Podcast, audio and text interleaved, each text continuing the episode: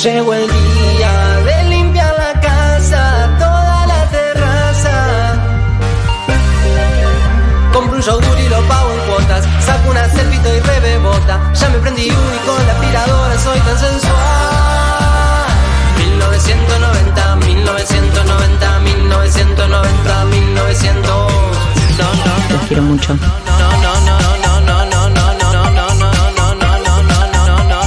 Hola chiquis. Solo invierto en bitcoins. Arre. Me compro un terreno. Arre. ¿Qué país estable? Arre. 1990. Es buena. Me suena en línea. Arre. Vuelve el tiro bajo. Arre. Día productivo. Arre.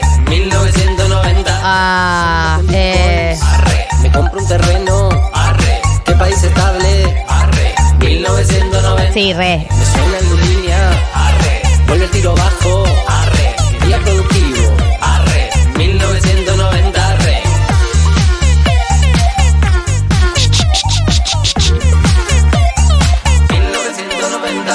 Em,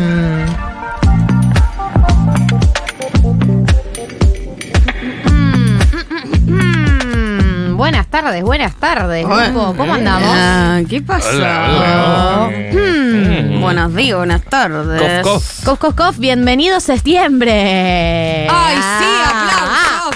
Ah, ah, ah, ah, ah. Bienvenido a septiembre a esta grupa.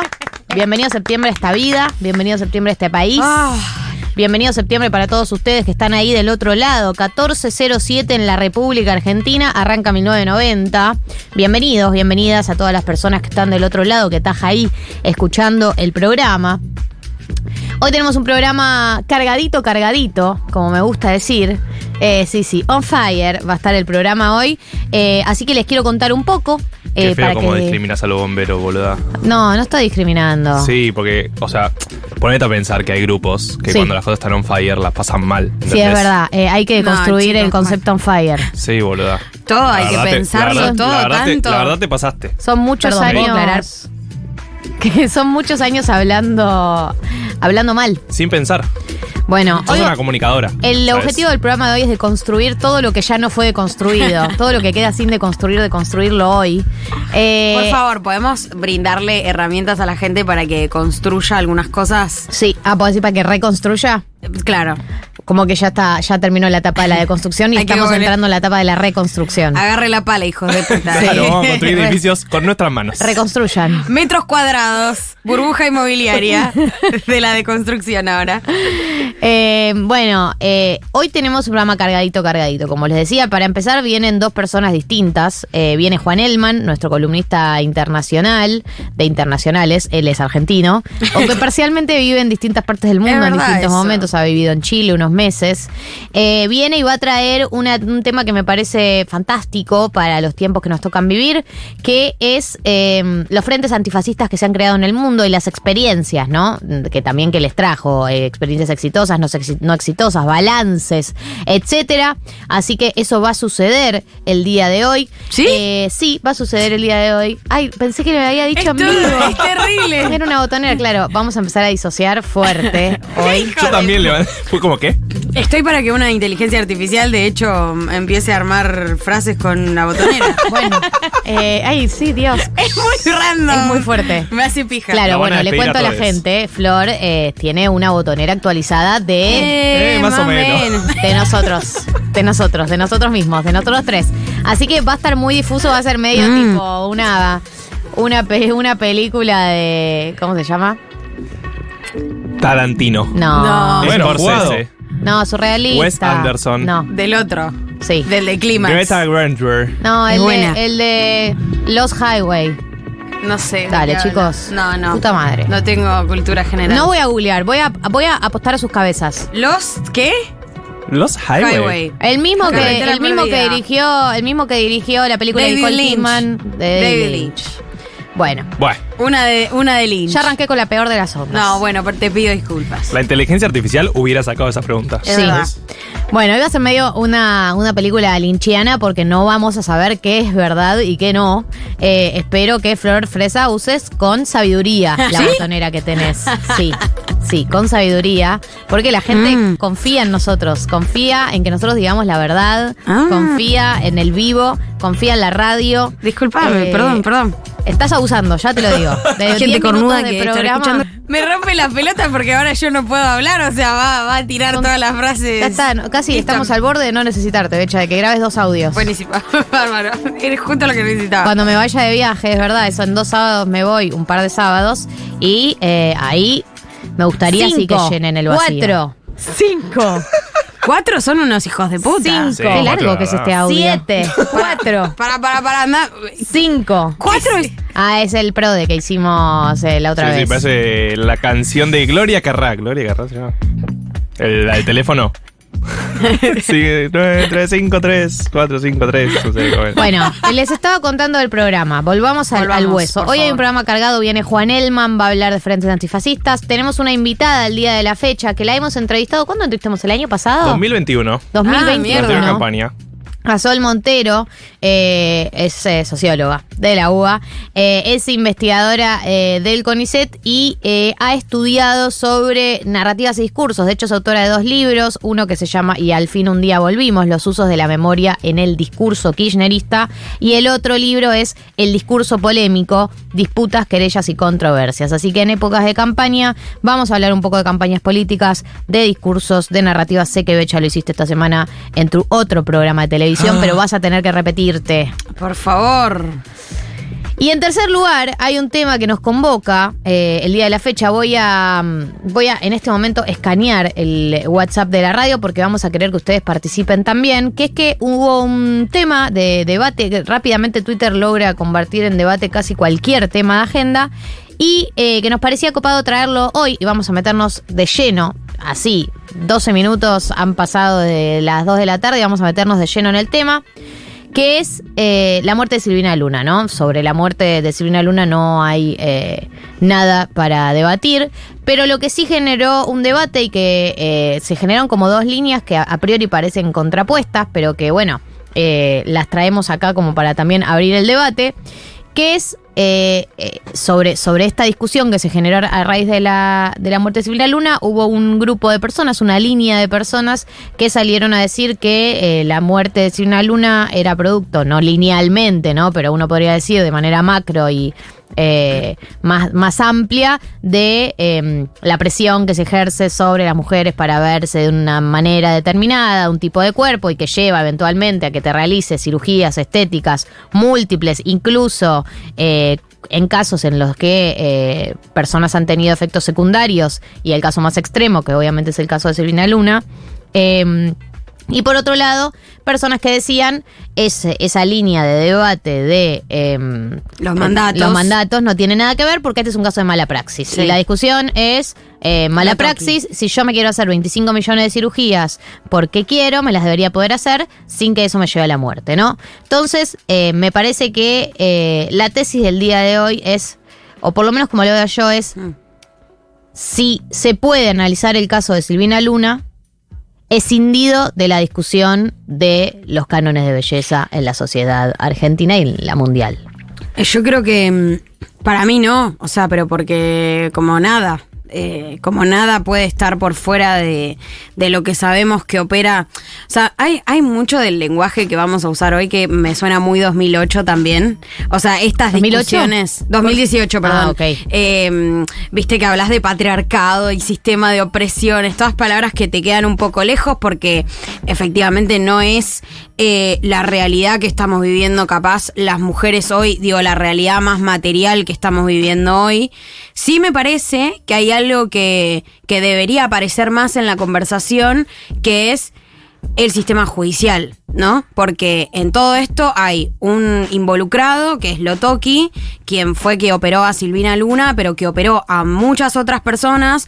La semana pasada hubo también un fallecimiento eh, de, un, de uno de los eh, columnistas del AM, que también se había operado con Lotoki. Su ex mujer lo denunció por violencia Pamela de género. Eh, digamos, o sea, Sí, digamos, que, digamos, que- o sea. que está, que estamos haciendo con la impunidad de gente que digo que bastante demostrado que, que efectivamente es criminal. O sea, hay, hay un crimen acá, en el medio de todo esto.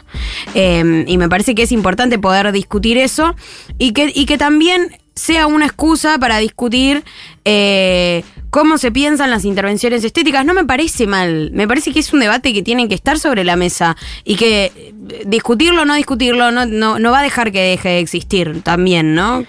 Eh, sí, sumo un punto sobre lo que vos decías de la situación judicial de Lotoki. Lotoki tiene una condena eh, del año 2022, en febrero de 2022, a cuatro años de prisión y cinco años de inhabilitación para ejercer la medicina por la causa que empezaron Silvina Luna, eh, Estefanía Cipolitakis, Pamela Sosa, entre otras famosas. Lo que pasa es que él apeló a esa condena y hasta que no se confirme la sentencia había quedado en un, eh, una especie de vacío legal. Por eso de- Claro. a- a- ahora él está inhabilitado hace alrededor de 45 días, algo así.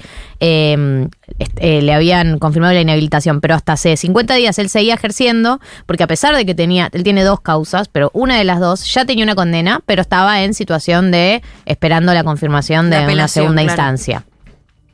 Pero sí, eh, es increíble cómo eh, cuando Silvina Luna empeora de salud, ap- le aplican, digamos, eh, sale la, la medida judicial de que esté inhabilitado. Como cómo se mueve la causa en función de cuánta visibilidad tiene Lotoki o las víctimas de Lotoki en los medios. Porque que le haya, lo hayan inhabilitado hace alrededor de 50 días, cuando debería estar inhabilitado de febrero del 2022, cuando tuvo la primera Sí, y condena. la denuncia de hace muchos Eh, años atrás, aparte. claro. Sí, O sea, totalmente. Eh, lo inhabilitan cuando escala mediáticamente los casos de sus víctimas, digamos. Eso fue lo que movilizó la causa. Bueno. y mismo ayer burlando, eh, cuando se anuncia la, muer- eh, la muerte de Silvina Luna, sale a pedir que lo detengan. Digamos, como que también Sí. mucho de la causa está movilizada según cuánta visibilidad tienen sus víctimas en los Ahí medios me en, el- parece en el que- momento de, de Sí. actualidad. Para mí ahí hay una pregunta interesante, porque eh, si uno piensa eso, ¿no? Pensás ese escenario y decís, bueno, cuanto más famosa es la víctima, más visibilidad tiene el caso y quizás la justicia opera más rápido.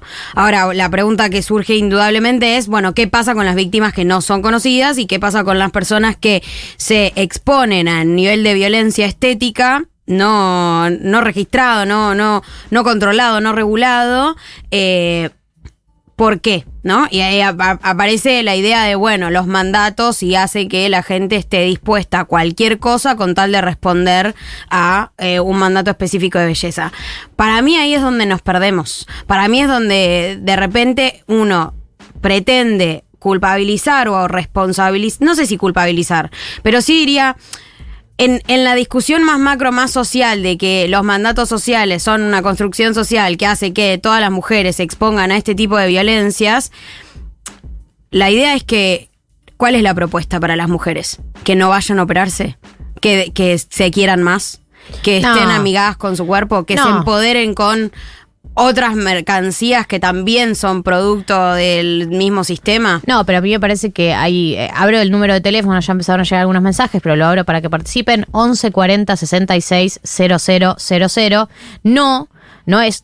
No, no, no es decirle a la gente querete. No. no, porque al toque aparece, bueno, ¿cuál es la. eh, ¿Qué estás pidiendo? ¿Que la gente se ame, se Sí. empodere? No, no estamos pidiendo eso. Los que hablamos, a mí me parece que el caso de Silvina Luna me parece una buena oportunidad para hablar de Además, porque Silvina Luna misma ha hablado en muchísimas entrevistas de cómo la presionaban productores, eh, agencias, etcétera, para que se haga cirugía. Digo, no es una no es una discusión que está escindida del caso de Silvina Luna. No me parece que hablar de esto después de su muerte es acusarla de eh, acusarla de culpar, culpar a la víctima, digamos, como, como leí.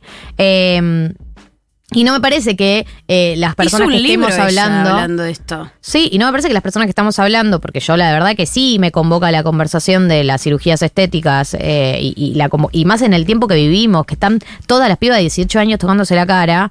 eh, no me parece que lo que lo que uno pide cuando habla de esto es querete como sos, amate, eso es lo que estamos pidiendo. Y me parece que los que dicen que estamos pidiendo eso están queriendo inhabilitar. Total. Es lo mismo que cuando vos decís, che, está habiendo un montón de trastornos de alimentación en los medios. Viste que hay varias referentas No, pero que están Galia, no súper po- flacas.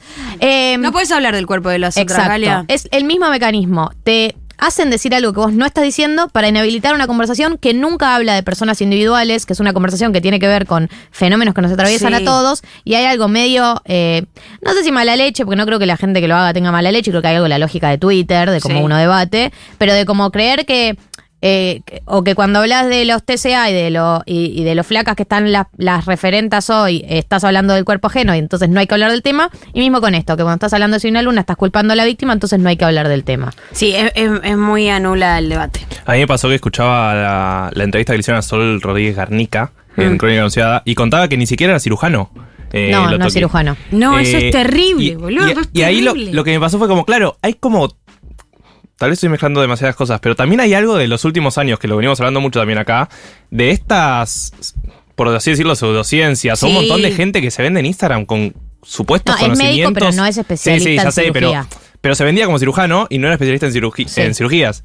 Eh, y también que hacer tiene. una residencia, gente, para abrir el, el cuerpo de las personas. Aviso por si hay alguien ahí que se estudió medicina y no quiere pasar por el sí, por el sí. Pero también hay algo de esto de venderse en Instagram como cualquier cosa. Eh, también hace un par de meses se acuerdan que circuló esa historia de acompañantes eh, obstétricas que supuestamente sabían un montón y Sí. terminaron abandonando Ah, a una mujer. bueno, Bueno, claro. como todas esas cosas que por redes uno termina contratando, eh, se compra algo en Mercado Libre, se compra Sí. una operación, se compra eh, una acompañante obstétrica. Y es como, me pareció un delirio esto de que ni siquiera era cirujano. El, servi- el servicio está ahí disponible. O sea, pienso en, en cuentas de estética que de repente, ah, incorporamos inyecciones, ¿sí? tipo, ¿vos Sí. podés manipular esto real? O sea, ¿me podés inyectar cualquier cosa en la cara? No, no, no. Bueno, No, bueno, eh, eso, me parece que... mm, primero, creo que eso, que hay una mala leche en creer que no se pueden tener las dos conversaciones. Sí. Que, que hay una mala leche en decir que si uno habla de la situación de las cirugías estéticas en la Argentina, eh, estás inhabilitando la conversación sobre la mala praxis. La mala praxis en Lotoki es real, hay una causa judicial, hay más de una causa judicial, de hecho hay dos causas judiciales. Eh, está buenísimo que intentemos insistir y visibilizar y hablar y poner en la agenda y todo para que avance eso. Pero también está buenísimo que si Silvina Luna misma habló en muchísimas entrevistas de las presiones que sintió para, para que la llevaran a, a hacerse cirugías, que tengamos esa conversación. No me parece que es eh, culpar a la víctima. ¿Quién está? digo, esa lectura en particular, digo, ¿quién está? ¿Quién, a ¿Vos realmente crees que hay ¿De alguien culpando a Silvina Luna misma ¿a quién, de lo que pasó? ¿A quién estás acusando? De- ¿Quién, quién crees que está hablando mal de Silvina Luna? A mí, mm, a- a lo que estos días lo que me pasó es que en algún punto eh, yo entiendo que, que hay quienes quieren deconstruir la forma en la que las mujeres nos vemos o nos autopercibimos, cómo pensamos la estética, cómo pensamos arreglarnos, el maquillaje, las operaciones. Yo acá dije, yo tengo ácido hialurónico en los labios, lo hice porque me hacía sentir bien y de hecho me hizo sentir muy empoderada. Ahora, Hashtag. cuando abrís las redes sociales, cuando salís a la calle, cuando prendés la televisión, lo único que ves es que lo exitoso es lo hegemónico. No hay tanta tutía. O sea, vos podés hacer muchos eh, recovecos, podés hacer un montón de caminos para decir, no, lo mejor es quererse, no, lo mejor es no operarse, no, lo mejor no es buscar la estética de esta forma o eh, darle estatus social a la estética. Y la verdad es que lo único que te ofrece este mundo es eso. Yo entro a mi TikTok y lo único que veo es pibas muy flacas, muy lindas. Haciendo cualquier cosa, ni siquiera siendo lindas, digo, ¿no? Como viviendo la vida sí. perfecta siendo lindas. Get ready with me. Sí, para ser linda. un día conmigo, boluda. No, la- no agarraste la pala en todo el día, hija de puta. ¿Cuándo pagas el monotributo? La concha de tu madre. Pero de repente sos bellísima. Y eso es lo que. Esa eso es la lo- clave de la belleza. Claro, ser linda.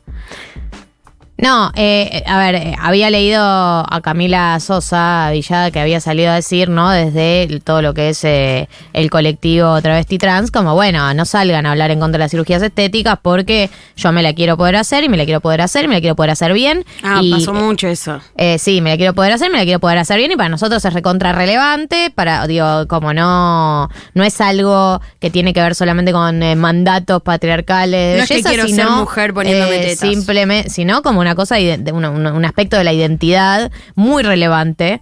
Eh, y en ese sentido, la verdad que no hay mucho con, con lo que darle a ese argumento, obviamente, como tampoco hay mucho con lo que darle a casi ningún argumento de las personas que deciden hacerse cirugías estéticas. Claro. ¿Tenías ganas de hacerlo? ¿Qué te voy a decir? Por supuesto. Ahora, sí me parece que eh, en el momento histórico que estamos viviendo, donde hay como realmente eh, un- eh, una, una cara a la que se está yendo, como que hay una cara que todos saben cuál es esa cara, creo que ya lo he dicho acá, Sí, sí. la nariz respingadita, la boca grande, la, la que está de etcétera. moda hoy, digamos. Que, ¿no? perdo- que, que, que perdón si me llama la atención que todas las pibas de 20 años tengan la misma cara, boludo. Creo que es algo distinto a, a decir, che, me sentía mal con esto y entonces me dice, es distinto eso a que haya una cara a la que, a la que todos apuntamos. Pero era como el ¿Qué somos? 90, ¿Esto es un 60. tipo un cyborg? El 90, 60, 90 de los 90 o de los 2000. Bueno, ahora es la carita esta. Es la carita medio anime también, porque son los ojos grandes, la, la bichectomía hecha, los labios a lo Bratz. Sí, y medio mundial también, Y como se va- de claro. la Kardashian. Sí, las Y se va a ir abajo. cambiando. Ahora las Kardashian están recontra remil flacas porque Sí. se dieron cuenta que ya no garpaba te- ser voluminosa. Entonces, bueno, ahora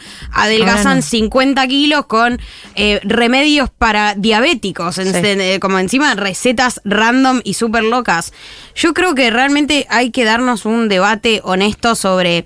eh, qué es lo que nos permiten que las cirugías estéticas y los recursos estéticos para Digo, cuando te vestís, cuando te haces tatuajes, todo lo estás haciendo bajo la mirada de un otro. Es mentira que uno es completamente libre. No, Y Preciado y Haraway, digo, como hay un montón de textos y hay gente que le gusta el marco teórico más que la realidad, que te explican que hay cosas que uno hace performativamente para mostrarse a un mundo porque esa es una forma de libertad frente a las imposibilidades que tiene la vida. Ahora, de eso, hacer un modelo en el que hay que encajar, hay un abismo de distancia.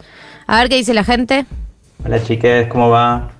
Yo pienso que son dos patas de la misma mesa. Digamos, es imposible analizar un tema sin el otro, una perspectiva sin la otra. Eh, no que son contradictorias. Eh, es imposible analizar el tema de la mala praxis sin vincularla con un tema de canon social. Pero no que se contradicen.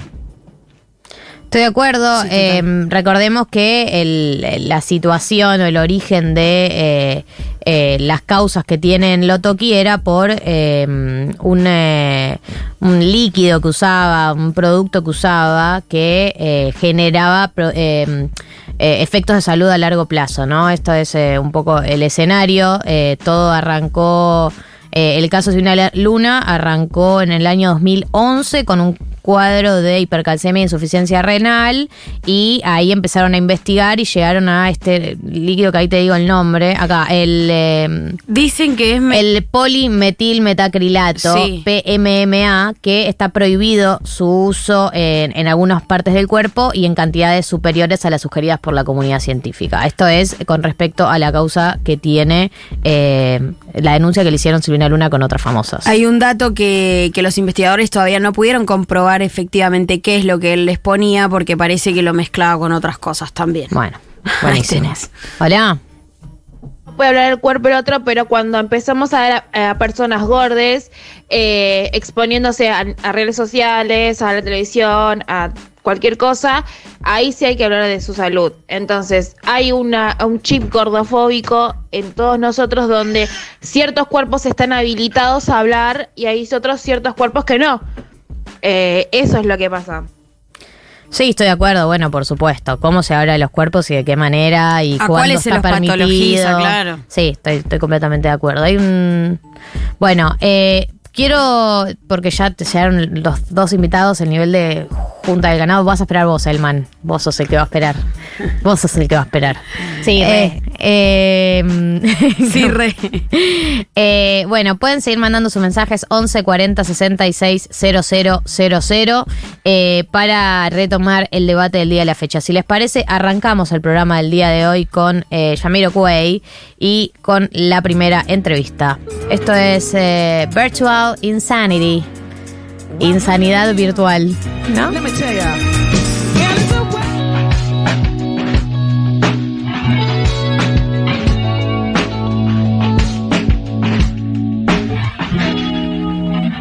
...34 minutos pasaron de las 14, amigos. Entramos en eh, la segunda parte de la primera mitad del programa. ¿Por qué fuiste tan compleja, amiga? No ayudas en nada. un poco Por esa. Dios. No sé, para qué sé yo, para qué hago lo que hago. Eh, vamos a entrar en la primera entrevista del día de hoy. Eh, es Sol Montero. Por ahí la conocen porque la entrevistamos en 2021, por ahí lo conocen porque la escucharon en otro programa de Futurock. Eh, es socióloga, es investigadora del CONICET, es profesora en la Universidad Nacional de San Martín, es autora de dos libros. Eh, el primero es eh, Y al final un día volvimos, los usos de la memoria en el discurso kirchnerista, y el otro es el discurso polémico, disputas, querellas y controversias. Eh, y está aquí con nosotros. Bienvenida, Sol. Gracias por la invitación. Eh, lo más cerca que puedas estar al micrófono, Bien, mejor. ahí.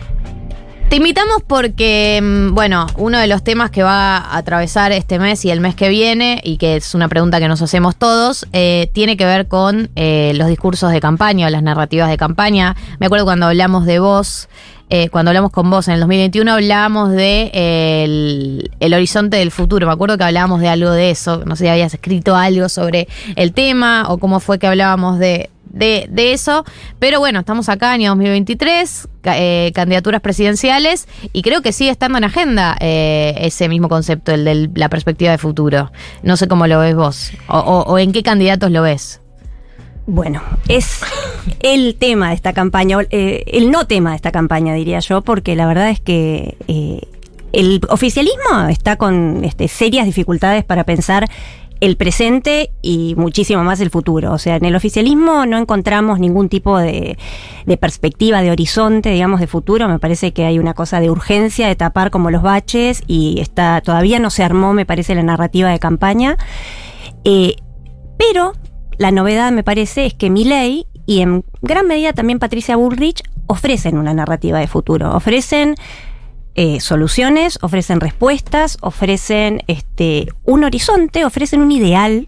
El otro día alguien decía el discurso de Milley es un discurso, por supuesto, negativo, destructivo, pero también muy deseante, como el neoliberalismo mismo, ¿no? O sea, hay algo del deseo que se pone ahí, me parece, en juego, eh, un deseo de futuro, un deseo de libertad, un deseo de ser autónomo. eh, porque tocó una subjetividad, toca una subjetividad muy particular.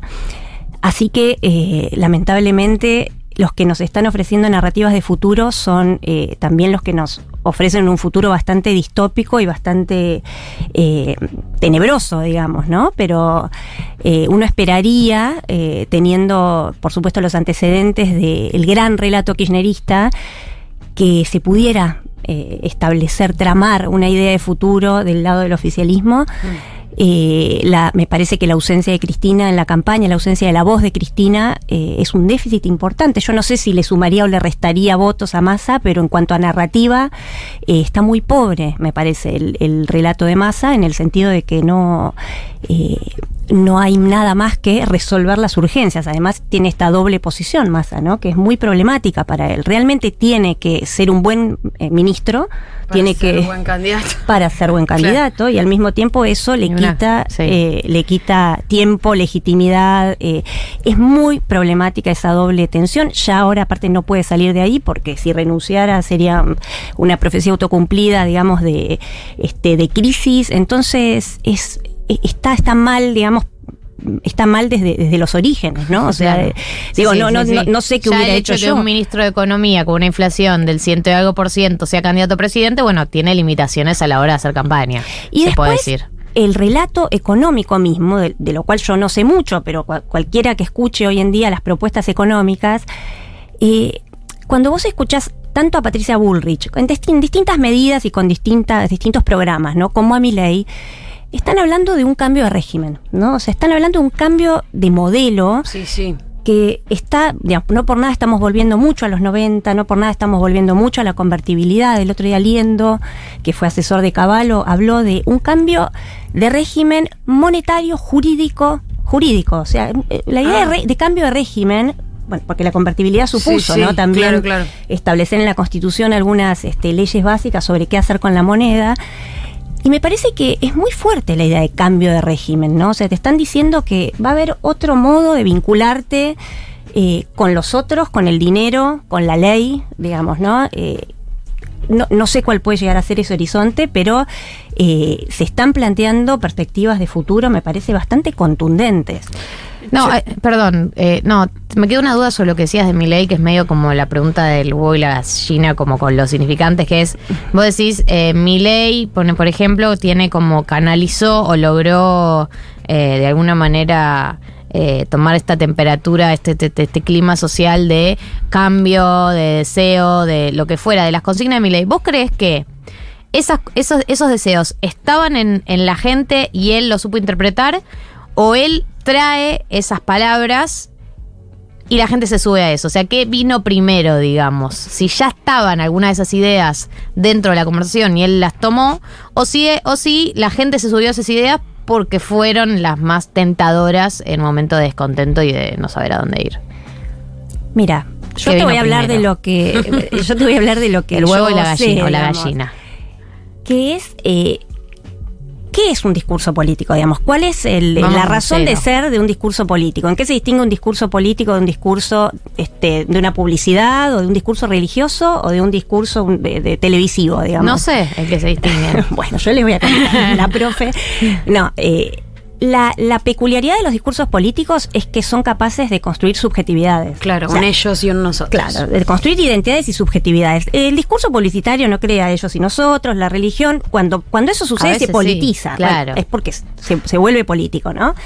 Entonces, eh, lo que hubiera antes, que después podemos hablar de eso, ¿no? De la cartografía social este, Mm. de la digamos, eh, pandemia, este, 2015 pandemia, o sea, 40% de jóvenes, 40% de empleados informales, ¿no? O sea, la cartografía social existe y después podemos pensar cómo, digamos, la Argentina llegó a, a tener esa cartografía social, pero si algo hace el discurso político es ponerle un nombre, ponerle bordes a eso, ponerle un, este, una frontera, como dice este Becha, un eh, ellos y un nosotros, y la efectividad de eso. O sea, la idea de casta es Perdón, parece que estoy hablando bien de mi ley, pero.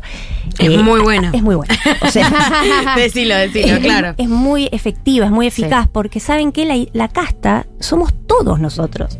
Es cualquier privilegiado, es cualquier Sí. persona eh, que tenga el privilegio, ¿no? De, de- Que, le- que el sistema le que funcione, el ¿no? sistema le funcione, exactamente. Que Entonces, así que si las cosas se quedaran así como están, podría sobrevivir más o menos bien. Exactamente, porque aparte en, en el medioevo las castas tenían la propiedad de que no podían, digamos, moverse, o sea, eran inamovibles, ¿no? O sea, hay algo de lo inamovible.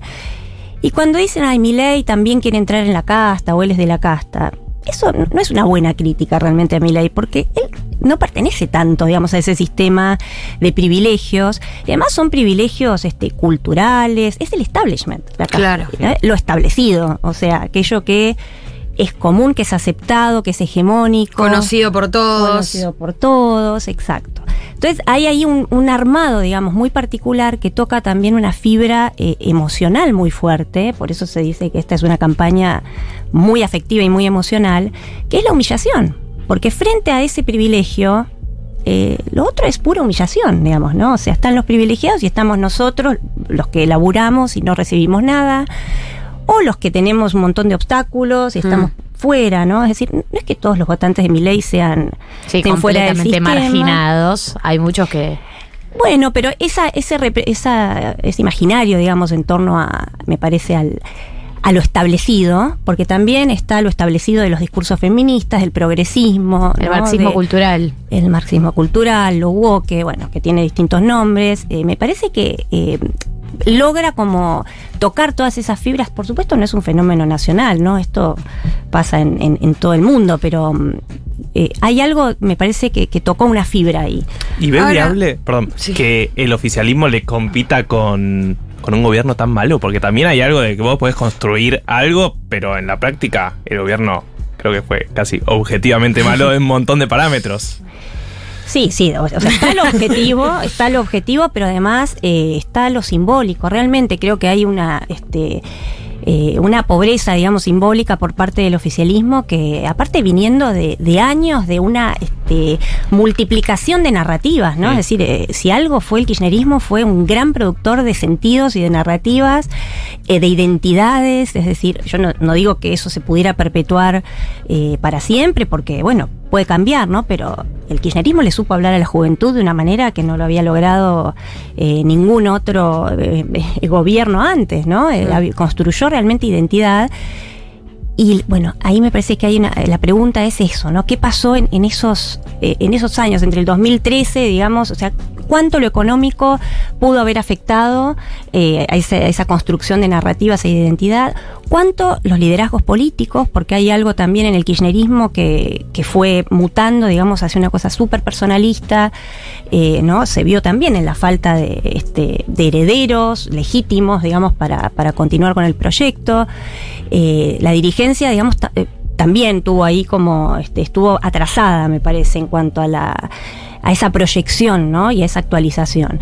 Y después está la sociedad, que es lo que vos decías, Galia, vos que sos socióloga. También. Y- Lo y- nuestro. Estamos en lo nuestro. La sociedad. Exacto, todo lo que es social.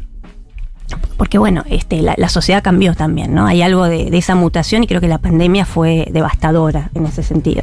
Fue devastadora porque destruyó los, los vínculos, digamos, destruyó los lazos y después la inflación que también destruye los vínculos, ¿no? Porque el dinero es la segunda cosa que más intercambiamos después del lenguaje. Entonces, cuando no podés confiar en si mañana va cuánto va a costar mañana, eh, ¿no? Lo que tenés que Mm. comprar para el día a día, hay una ruptura del lazo social me parece muy este muy profunda.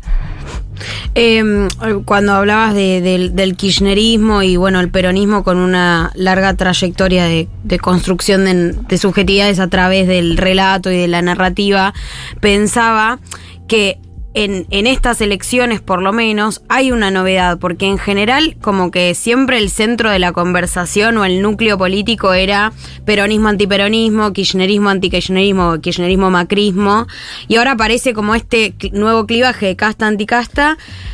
Y es verdad que el resto está como medio perdido en acomodarse en ese clivaje. O cuando alguien propone el juego de, de- del clivaje ¿no? y toma la iniciativa en el, en el escenario político, en este caso Milei, con esta idea de que todos son el sistema menos él. ¿Cómo se sale de esa lógica? ¿Es imposible? ¿Hay que jugar ese juego igual? No, a ver, yo en cuanto a estrategias por parte del oficialismo, por lo menos, este, no, no, no estoy, digamos, en ningún equipo de, de campaña, pero se me ocurre que hay algo, digamos, del pasado y el futuro, o sea, algo del pasado, que en lo que aparte del kirchnerismo es experto, que, que valdría la pena, digamos, profundizar, más allá de que puede llegar a ser un poco hincha, ¿no? Para el electorado que le vuelvan a recordar, Sí. ¿no? quiénes son, qué, qué hicieron en el pasado, pero una asociación ahí, digamos, ¿no? Entre, entre, por- entre Patricia Bullrich y Milei y los 90, digamos, o sea, ¿no? Una, una idea de que representan este, un mismo espíritu, una misma visión, digamos, de la política. Eh, y después reforzar eh, lo propio, ¿no? Es decir, bueno, ¿a quién le hablo? ¿no? Como oficialismo, ¿quién, ¿quiénes son los sujetos a los que yo les estoy hablando? Es decir, Es que no ¿qué- queda claro quién es el, ¿Quién el es el porque sujeto? si eran en algún momento fueron los trabajadores, qué sé yo, registrados eh, de fábricas, ponele por, por- El por- por obrero, claro. estereotipar, eh, digamos, eh, ya no queda claro quién es ese sujeto. Claro, no, no, quizás no es sociológicamente asible, digamos, pero eh, hay que sujetos. construirlos, es- esos sujetes, claro. Eh, a mí me, me parece que cuando estás haciendo campaña, haciendo oficialismo, lo pienso, por ejemplo, para la campaña del 2017 del macrismo. Eh, hay algo de la autocrítica que es fundamental, digamos. Lo que pasa es que no te podés pasar de rosca en la autocrítica porque no Sí, puedes hacer campaña quedás- criticándote a vos mismo. claro. Pero eh, yo me acuerdo de la campaña de, de Macri en el 2017, no sé si ustedes se acuerdan, que fue una campaña, la campaña de la escucha, ¿se acuerdan? O sea, después de dos años que había gente que lo había votado, pero estaba disconforme, él eh, se pone a hacer ¿no? estos recorridos, esta, estas situaciones de escucha, ¿no? De- el timbreo, decís. timbreos, llamados telefónicos que salían por las redes sociales, este, Ah, sí. situaciones en las que el gobierno se ponía más en posición de escuchar que de hablar, digamos, Mm. también, bueno, en contra del imaginario del kirchnerismo, como alguien, como un gobierno que hablaba mucho.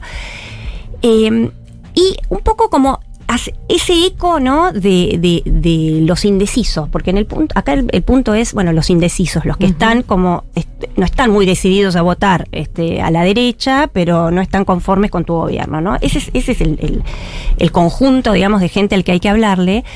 Esa gente que te votó, pero que ya no te volvería a votar, esa gente que tenía, digamos, este, sensibilidad peronista o popular y ya no la tiene. Eh, bueno, ahí, ¿cómo se aborda, cómo se llega, digamos, a abordar la duda, la incertidumbre? Yo creo que hay algo del orden de la autocrítica y de la escucha que bueno, Massa lo hace, ¿no? Cada tanto dice, bueno, yo sé que están sufriendo, yo sé que hay gente que la está pasando mal, pero este, quizás este, poner en escena, digamos, un poco más esa, esa autocrítica, ¿no? Por parte de, de los indecisos, me parece que también es, este, es interesante, ¿no? Para, que, para ver un gobierno que está escuchando realmente lo que pasa. Claro. Eh, estamos hablando con Sol Montero, socióloga, investigadora, profesora de la Universidad, Universidad Nacional de San Martín de la UNSAM, eh, y eh, hablando de discursos y narrativas políticas. Sol, recién nombrabas la campaña del 2017.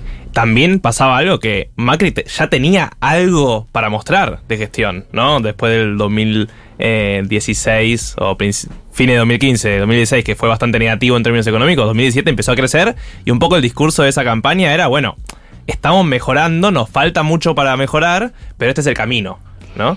Eh, ¿Ves viable eso en este contexto para el oficialismo? Porque también es lo que no pasó, ¿no? De lo que se viene hablando de que Massa tiene que vender, que él vino a salvar algo que finalmente no pasó y que él fue el salvador de eso. Eh, es medio complejo, ¿no? Totalmente. Yo ahí. me acordaba el otro día de que en junio eh, la inflación mensual bajó un punto, ¿se acuerdan? De 7 a Sí, 6. sí. Y, fue un éxito, sí, claro. sí, sí. Ya está. La vara después- bajísima. Estábamos con pocas expectativas. Después, no, la idea era, bueno, después bajar a 5, a 4. Y este mes vamos a tener 14% de inflación mensual, digamos. No, es, no. Eh, es catastrófica la, la situación, digamos. Yo, yo, yo no, sabría decir este, cómo se resuelve, ni qué hay que hacer, ni, ni cuál es la salida, pero es muy difícil reflotar este, un barco, además con algo tan, ah, tan inmediatista, ¿no? Está bien, por toda ayuda está- es, es buena y, y sirve, pero digo, no para, no para hacer campaña, sirve Pero, para sí. sacar a flote ¿no? a, la, a la gente, pero eh, ahí hay un- una paradoja, digamos, muy, muy tremenda. Hubiera sido muy bueno que el candidato no fuera parte de- del gobierno, me parece. Claro, y ahí. No, y, y sumo también, digo, si nosotros hiciéramos el ejercicio, ok, de, de decir. em, decirle a alguien cuál es el plan de masa económico, ¿no? Del kirchnerismo o el, el- del peronismo unido. Si nosotros, a, a pesar de que nunca lo escuchamos abiertamente, tenemos que hacer el ejercicio.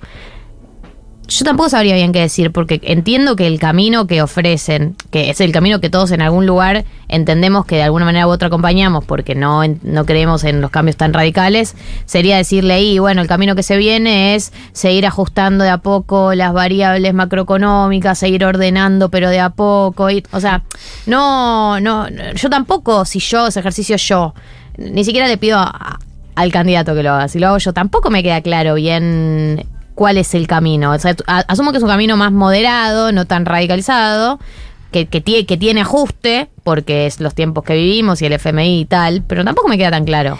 Sí, yo creo que hay una eh, esperanza puesta en, bueno, obviamente en vaca muerta y en que no va a haber sequía. Sí, vaca muerta, gasoducto. Pero en cuanto, por ejemplo, a lo que vos decías del ajuste, eh, estaría bueno que el gobierno pudiera eh, también en modo de autocrítica decir, bueno, si tuviéramos que ajustar, va a haber que ajustar. ¿Dónde? ¿No? Este, el otro día lo decía Álvarez Agis. Sí. bueno, algún ajuste va a tener que haber. Porque Anuncien el plan de estabilización y claro. Exacto. ¿Cuál va a ser el plan de estabilización, digamos, y, y qué se va a ajustar? Y eso, y de la mano de eso, podría venir una discusión de fondo, que me parece que la trajo Milei, lamentablemente también, que es el Estado. ¿Qué hacemos con el Sí, Estado? sí. ¿no? ¿Qué, qué hacemos, cómo eh, hacemos más eficiente el Estado? Eh, ¿Qué piensa este gobierno del Estado? Por supuesto que todos somos pro Estado y este y, y- y valoramos y, y- y vamos a votar a un gobierno que, que esté, que esté a favor, digamos, del Estado presente, pero ya no es Estado sí, Estado no, sino qué Estado, me parece, ¿no? Y lo trajo Milei a la mesa y bueno, hay que hacerse cargo de esa Es pregunta. como que por escaparle al debate que plantea mi ley, se, se borra el elefante del- de la sala, ¿no? Como no, no, no se lo menciona ni se lo ve, que es que es verdad que hay una impugnación a un Estado que no pudo cumplir ni con las promesas electorales del 2019, ni tampoco con alcanzar a... bueno, a diferentes sectores que tienen diferentes urgencias, ¿no? Como pensaba, bueno, hay una una gran parte de la población que no llega a fin de mes, pero también es verdad que hay un sector productivo que, que no tiene inversiones como para poder amplificar el, el desarrollo productivo. Digo, ahí hay algo de que me parece que nadie se está haciendo cargo correctamente de, de haber gestionado mal. Exacto. Por eso yo digo, bueno, eh, es una campaña muy e- emocional esta, efectivamente. Tanto Milei como Bullrich, ¿no? Trajeron, eh, trajeron el pánico, trajeron el asco, trajeron la vergüenza, la humillación. Es decir, hay, hay emociones muy fuertes puestas en juego en esta, en esta elección y yo creo que la gente está votando desde ahí, la Sí. furia, ¿no?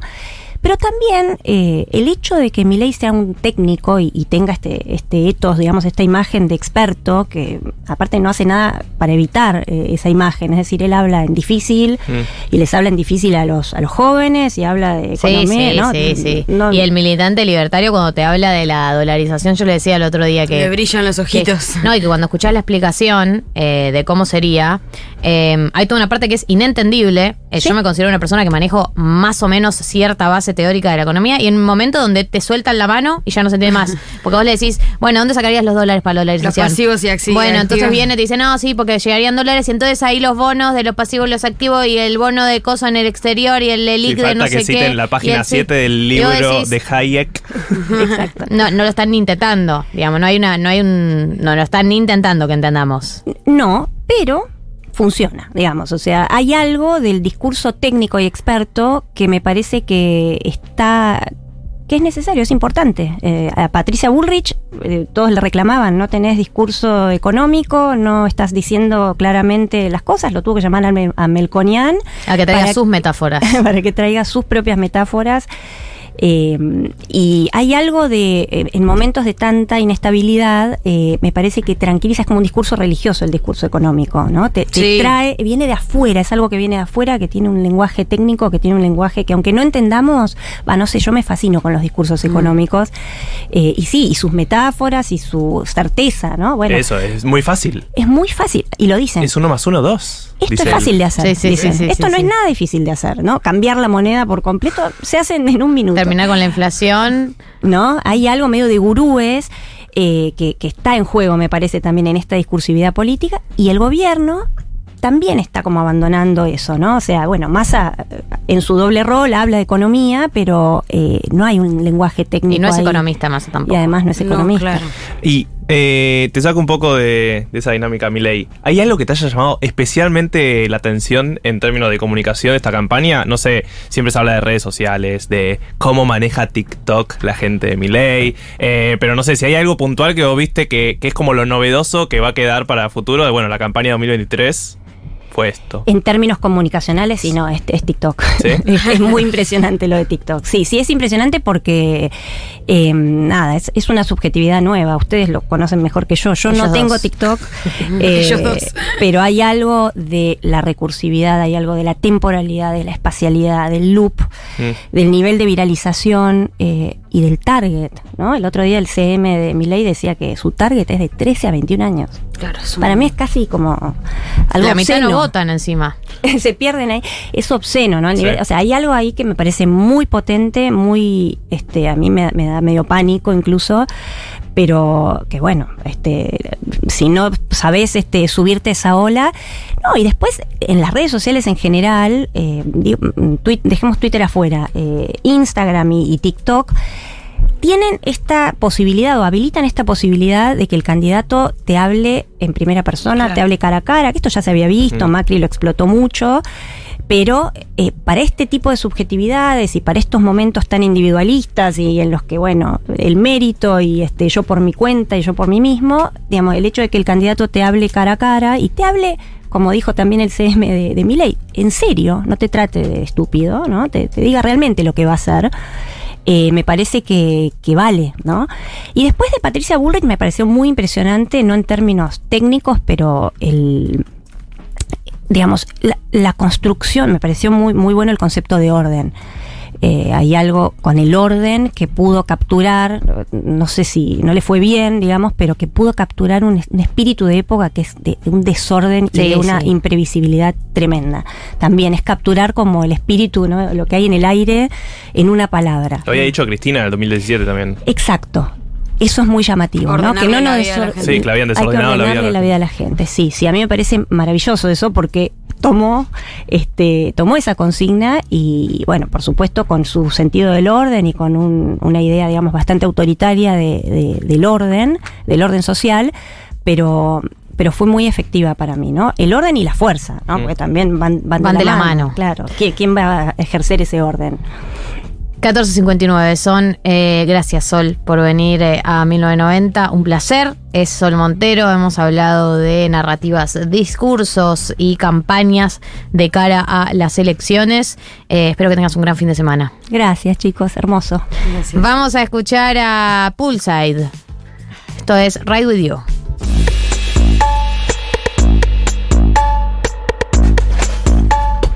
Ahora sí entramos en la segunda mitad del programa y ya está en la mesa nuestro querido amigo y compañero Juan Elman.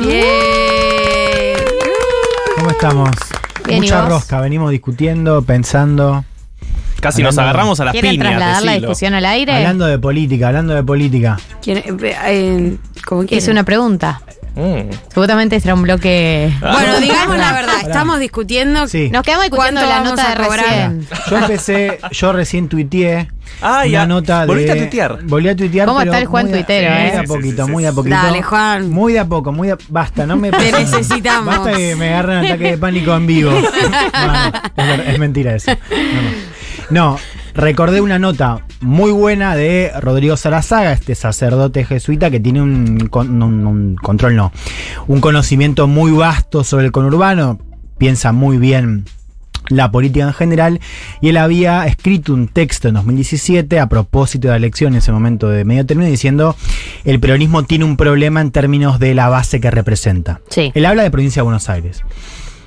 Y dice, la base puede tener una referencia con Perón, Mm. pero los sujetos sociales, ah, hay una grieta que él ejemplifica, por ejemplo, en un obrero que viaja dos horas a la capital y empieza a ver cada vez que hace ese viaje con un poquito más de recelo al vecino que tiene al lado y que se queda en su casa porque vive de la, del plan social que le consigue el puntero, ¿no? En el mismo barrio. O el taxista que es peronista, pero que, eh, nada, empieza a tener mucha aversión hacia los piquetes, por ejemplo, ¿no? Bueno, él dice, ahí tenés un problema que tiene que ver con cómo esta base social está cada vez más fragmentada y en algún sentido empieza o sea, a ser un problema representarlo con un solo, con un mismo discurso y dispositivo político, ¿no? Eh, y a mí me interesa mucho esa nota, en parte porque yo pensaba algo así, pero además porque si vos tomás ese punto de vista, la pandemia y el gobierno de Alberto Fernández en ese sentido son más como un paréntesis, no tanto la pandemia, sino el gobierno de Alberto Fernández. Es decir, no terminan de resolver el problema estructural.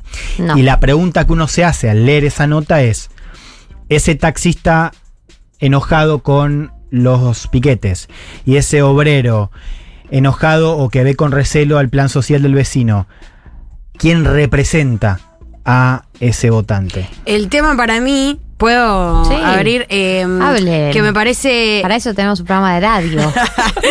Menos mal. Para No, que opinemos. que, que claramente la fragmentación social se debe también a la. A, a la fra- primero a políticas públicas focalizadas, que eso fue también un poco el kirchnerismo en algún momento, ¿no? Como sectores específicos con la atención del Estado focalizadamente, algo que viene del menemismo incluso también, pero después creo que la fragmentación social también es producto de la crisis económica. Si vos tuvieses eh, un sistema económico un poquito más eh, justo, igualitario en términos económicos, ¿no? Como la 50 y 50, el famoso 50 y 50, eh, no tendrías tantas demandas desagregadas que atender. eh, ¿Se entiende lo que estoy diciendo? Yo no te sigo. O sea, vos estás hablando de la cuestión económica, que si vos, te, te- quizás te entendí mal, Sí, que si vos tenés políticas públicas y una política económica, eh, pues justo recién me acaban de, no sé si pensás en esta, en esta misma línea, me acaba de contestar el tuit eh, Juan Manuel Telechea, que es un economista, dice, voy a pecar de economicista, pero me parece que el problema de fondo de esa falta de representación fue la caída del poder de compra. Claro, vos, o sea, si vos tenés una sociedad un poco menos desigual, Sí. Sí. tenés un sujeto un poco más igual. En, en sí mismo, ¿entendés? No tenés demandas tan distintas, no tenés una sociedad tan desagregada y sobre todo que no... Porque en la lógica del Estado lo que pasa es que una sociedad tan desagregada necesita del Estado que le atienda a una demanda particular. Entonces ahí aparece la política pública focalizada que hace Bien. que vos, trabajador monotributista, requieras del Estado una política específica y no políticas universales que vienen un poco como a cubrir primero la capacidad del Estado para responder más con más alcance y eh, sin la perspectiva de individualista que podría ser como, bueno, voy a reclamar eh, al Estado específicamente esto para mi sector. Sí. Que podría relacionarse, perdón, mucho con la crítica grande que hay hoy al feminismo que dicen que, bueno, le con el DNI no binario, por el DNI no binario perdimos las elecciones. Sí, sí, fue por eso. Es Quería mucho más fácil esa. gestionar crecimiento económico que de crecimiento. Claro. Sí, Entonces, o conducir, de cre- o sea, digo, Sí, de conducción representar, política. claro. Sí, sí, sí. Para mí la pregunta que me viene. Eh, sé. Galia asiente. Porque, yo sé ya lo que vas a decir y adhiero. Eh, para No, mí no. la pregunta que está en el subtexto de esta conversación y que no tengo la respuesta, pero si alguien la tiene, mándela al celular 11 de- 40 66 000. ¿Cuál es? es Menem fue Lo el hizo. peronismo. No, Menem fue el peronismo eh, que necesitaba un consenso de Washington a nivel mundial, ¿no? O sea, en, en el contexto global, el peronismo de los 90 se posicionó detrás de Menem porque era lo que representaba y lo que necesitaba, entre millones de comillas, el peronismo en los 90 y en los 2000 fue Néstor Kirchner que encabezó el peronismo con eh, la patria grande, por así decirlo. El peronismo no tiene vanguardias, va acompañando al pueblo, dice la del dogma. Bueno, pero ¿cuál es el peronismo del 2023? ¿De 2025 2030? ¿Cuál es el peronismo, ¿Cuál es que, el peronismo que se necesita viene? el- que ¿Entendés? necesita Claro. este ¿Cuál es la, hegemonía que viene ahora del peronismo y cuál es el que necesita este contexto, efectivamente? Y no sé cuál es. Igual por lo que entiendo son dos frentes distintos, porque vos estás hablando del peronismo y vos llevas una versión un poco más allá, ¿no? Al Estado. Al Estado y a esta discusión que para mí de fondo es economía y cultura, porque Claro. cuando vos haces el DNI, no binario, a ver, yo pensaba dos cosas. Primero una pregunta que es ¿qué es la desigualdad hoy? Porque vos la desigualdad, ¿cómo la medís? ¿La medís solamente con la brecha de ingresos? ¿La medís con el estatus? ¿La medís de qué manera? Porque creo que también cuando se habla de desigualdad, se piensa la desigualdad muy, de una manera quizás un poco anticuada. Sí, total. Pensaba en lo que decía. Sí, lo que decía Sol hace un rato. Acá Sol decía algo que para mí es central, que es. Cuando Milei habla de casta, incluye al CONICET, a los periodistas, al que vive, o sea, no necesariamente que vive del Estado, Al a los políticos. Claro, quiero decir, tiene una visión mucho más sofisticada, entre comillas, porque al mismo tiempo Que lo también se la adjudicamos nosotros, esa sofisticación. Sí, digo, ¿no? no es, que, mi ley mismo Por eso la- digo entre comillas, porque, o sea, es bien simple y al mismo tiempo no. No. Al mismo tiempo no lo es. Eh, y, y esto es una discusión bastante global u occidental. Esto de hablar, por ejemplo, hay economistas que dicen, mira, más que desigualdad, hoy tenés que hablar de precariedad y hablar del precariado. Sí. Como sujetos sociales nuevos que crecen en un contexto de donde el empleo ya está muy desarticulado, tenés más informalidad, inclusive en términos de identidad. Total, o sea, un em- sí. ¿qué, qué es un trabajador hoy? O sea, claramente, si vos lo pensás con Hay alguien que no XX, trabaja, claro, no existe. Está, eh, fíjate en la No, nota de y- Sarazaga, sí. Y antes supuestamente el trabajo dignificaba y ahora el trabajo no dignifica a nadie porque con un empleo no haces nada. Eh, Claro, entonces justamente al, al tener En otro de contexto, digo. Eh, a eso le tenés que sumar la cuestión de las redes sociales, no solamente como un dispositivo para vincularte, sino también en cómo se vincula eso con el trabajo, con tu identidad, con el resto del mundo. Lo que quiero decir es algo más simple, que es... Está bastante en discusión en Occidente hoy qué significa esa desigualdad y cómo ha mutado. O sea, Total. creo que eso también es un punto y creo que algo lo que decía Sol acerca de justamente quiénes somos la casta tiene que ver con eso. Bueno, pero pensar, eh, perdón, pero Estos pensar somos la nosotros. Sí. Siendo laxos y descontracturados. Esta es la mesa que va a Ah, ser sí, esta era la mesa distendida. Sí. Esta era la mesa distendida. todos rotos, Eso es lo chicos. primero. Yo pedí a Lali a favor mío. No, que quería decir esto, justamente me parece que si la, la cuestión de la desigualdad eh, como concepto también está en disputa, es porque impugna el rol del Estado, que me parece que también está en disputa y que mi ley lo trae muy bien, y que a nivel global también está demostrado. Hay una impugnación al Estado, un Estado ineficiente que no, no logró captar la desigualdad moderna en algún punto. Sí. Bueno, pero es lo mismo, para mí es, es el desafío que tienen todos, digamos, o sea, el desafío de interpretar el mundo actual, los cambios en el mundo laboral principalmente, que te diría que es como una de las, lo que era un gran como ordenador, ¿no? El trabajo, que ahora ya no lo es. La persona que logre interpretar en la actualidad el mundo laboral y cómo eso afecta al estatus económico de las personas, bueno, le van a dar el premio Nobel, porque Yo- la complejidad es total. Y- no, pero, porque posta, claro. hay mil maneras de estar afuera hoy. Podés tener un trabajo y ganar poco. Podés tener un trabajo estable, pero tu paritaria está por debajo de la inflación. Podés tener tres trabajos, pero ninguno tiene ningún derecho Las laboral. miles formas de la Digo, exclusión, Hay claro. mil maneras de estar excluido hoy. Y yo propongo que el caso del Estado se lo piense más a nivel latinoamericano, que es no- nosotros desde Argentina estamos acostumbrados a pensar el rol del Estado de una manera que es casi excepcional en América Latina, donde para decirlo bien rápido el Estado no llega, no llega, Claro. no llega a buena parte del territorio y donde la gente la gente, digo, una parte importante de la sociedad que vive conviviendo con la informalidad, nunca tuvo ningún vínculo con el Estado. Claro. De hecho, por eso también, fíjate la pandemia. O sea, la reacción del Estado argentino, de la política argentina, mejor dicho. Acá quiero que me corrijas, estoy diciendo algo que est- está equivocado, pero a mí me da la impresión que en la pandemia, este peronismo, yo creo, el, el gobierno pensó una respuesta con una sociedad que ya había mutado, digamos, pensó una respuesta más que nada en sistemas formales y sin ver estas capas de informalidad que se estaban Bueno, por eso. Y la. IFE Cuando- sorprendiendo cuando a estuvo los el IFE 8 millones Claro. de Estuvo el dólares. IFE y calcularon mal cuánto iba a ser. Claro, Bueno, porque no tenían medida a esas personas. Sí. Eso para mí es importante no solamente por esto que estamos charlando, sino porque demuestra una desconexión total, ¿no?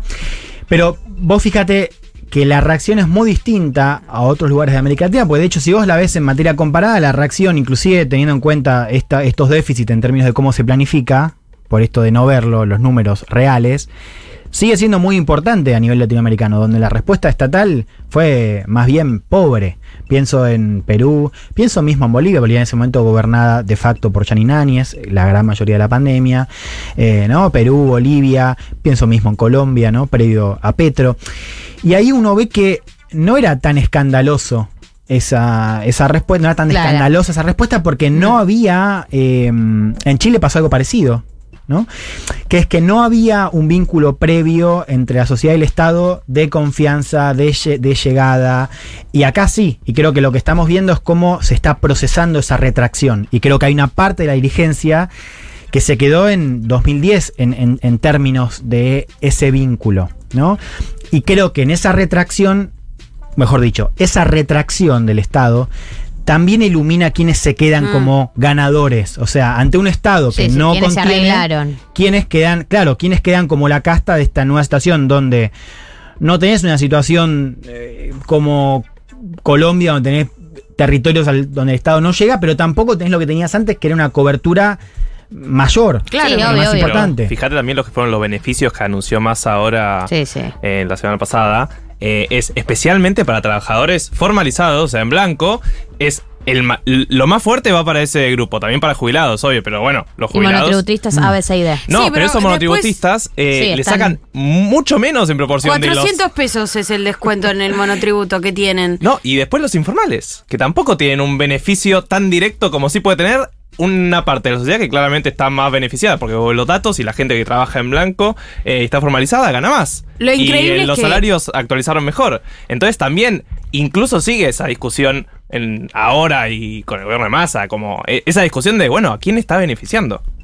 Sí, no, que, me- que me quedaba pensando que lo increíble es que la excusa termina siendo como no tener, no podemos llegar a ellos, no sabemos quiénes son, no hay forma de que el Estado eh, sepa cuántas personas hay en la informalidad. Decís como tipo, bueno, si hay Claro. un 60% que no tenés registrado, hace una política un poco más universal. La suma fija. No, y- Pero eh, sí. que termina siendo un bono encima, tampoco es suma fija. Pero digo, fíjate también eso, lo, lo que, lo que estas discusiones revelan también sobre esa desconexión. Estaba pensando en esa idea que charlamos de desigualdad, esta idea de la desigualdad como particular, portátil, ¿no? Como desigualdades más pequeñas, Mm. ¿no? En torno a esa idea que se volvió más compleja. Y pensaba también, y esto era lo segundo, ya bueno, nos quedó, ya, ya, viste, venía Tu columna, tipo, chao, dos, no, no, pero hay tiempo, me quedé, le dediqué bastante tiempo a la Es columna. el meme ese. No, pero ¿sabes lo que me da Sí, bronca? sí, No, no, claro. Eh, no, eh, vos decías al final de lo primero que dijiste esto de eh, el DNI no binario, ¿no? Mm. Fíjense ahí lo que hice con el. Con la E. Ah, muy Bien. Juan, Se nota que estás al día, boludo. Sí, sí, ya no sirve, pero bueno. Eh, Te quedaste atrasado. me quedé atrás. claro. Javier Delay. tenés que, tenés que reconstruirte ahora. No, no, y efectivamente, o sea, yo discuto también esa idea de que, o sea, entiendo el, el argumento como economicista, pero lo que yo digo es, hay que ver y hay que entender cómo esa co- economía y cultura dialogan. ¿no? Total, coincido. Eh, que esta es una idea también, no es mía, se viene discutiendo bastante, que es, por ejemplo, la idea de privación relativa, que aparece mucho con la crisis del 2008.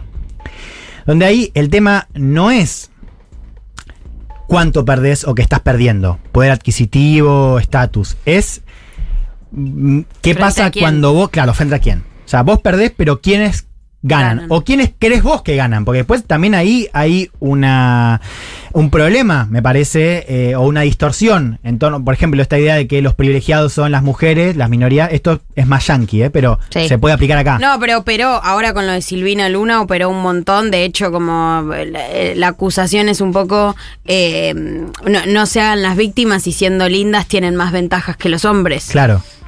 Entonces, Bueno, a lo, a que digo es, es que es verdad que el contexto de, como decía Marto, de, de- siempre es mejor charlar esto cuando estás creciendo a seis puntos. Digo, claramente hay un contexto económico que prima. Ahora, cuando vos estás en un contexto económico adverso, se solapan cuestiones culturales. Esto para decir que no se arregla solo con la plata. O sea, hay algo que, de lo que rastreas a la saga, él no lo dice en la nota, así que no lo puedo, digamos, no, no sé si lo, yo lo agregaría, esto quiero decir, que es, y esto es un problema global, las bases históricas eh, que representaban los partidos políticos son cada vez más difíciles de agrupar. Ejemplo, el Partido Laborista en Reino Unido ahora tiene que ver cómo carajo hace para representar a las élites cosmopolitas de Londres.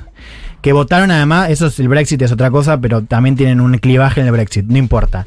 A los progres de Londres y a los obreros que representaban siempre, para decirlo Sí, también sí, más sí, rápido. El Partido. Demócrata lo mismo, es cómo representás al obrero, que además vive en estados que son muy competitivos, y a los progres de California, que encima vive en estados que ya vas a ganar igual, de vuelta, una idea muy gringa.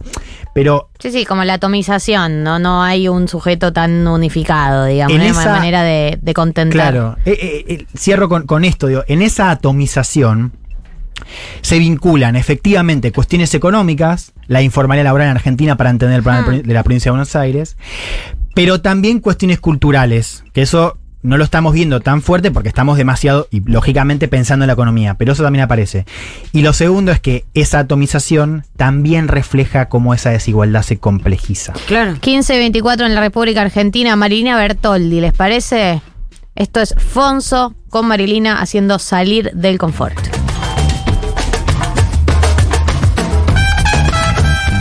$15.30 y ahora sí em, podemos entrar en la columna del día de la fecha que tiene que ver con todo lo que estuvimos hablando el día de hoy, Sí, salvo cuando hablamos sí. de Silvina Luna, que fue el único momento en donde no hablamos de esto. Súper Eh, aparte. Sí. Arriba, arriba. Eh, vamos a entrar en la columna del día de la fecha de Juan Elman, que tiene que ver con lo que venimos hablando, pero de una perspectiva más internacional, frentes antifascistas, me dijeron, y eso es todo lo que sé. Así que, Sí. Juan, Antifa. Ver. proceda. No me encanta el título, porque ¿No estás de acuerdo? No, no- no quiero proponer. eh, No querés leer demasiada revista subestada. exacto, exacto. Igual Pero- quiero decir algo, es un meme.